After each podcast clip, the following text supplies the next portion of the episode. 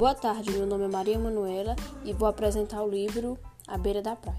O livro que lhe fala sobre uma menina chamada Luana, que em sua festa de formatura conheceu Vitor, um, garo um garoto pelo qual se apaixonou, mas ele só estava passando as férias na cidade em que ela morava.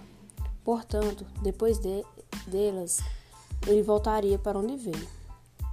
Luana foi passar as férias com alguns amigos na cidade de Vitor no Espírito Santo e reencontrou, mas no início do romance dos dois ela é sequestrada e ele fará tudo para salvá-la.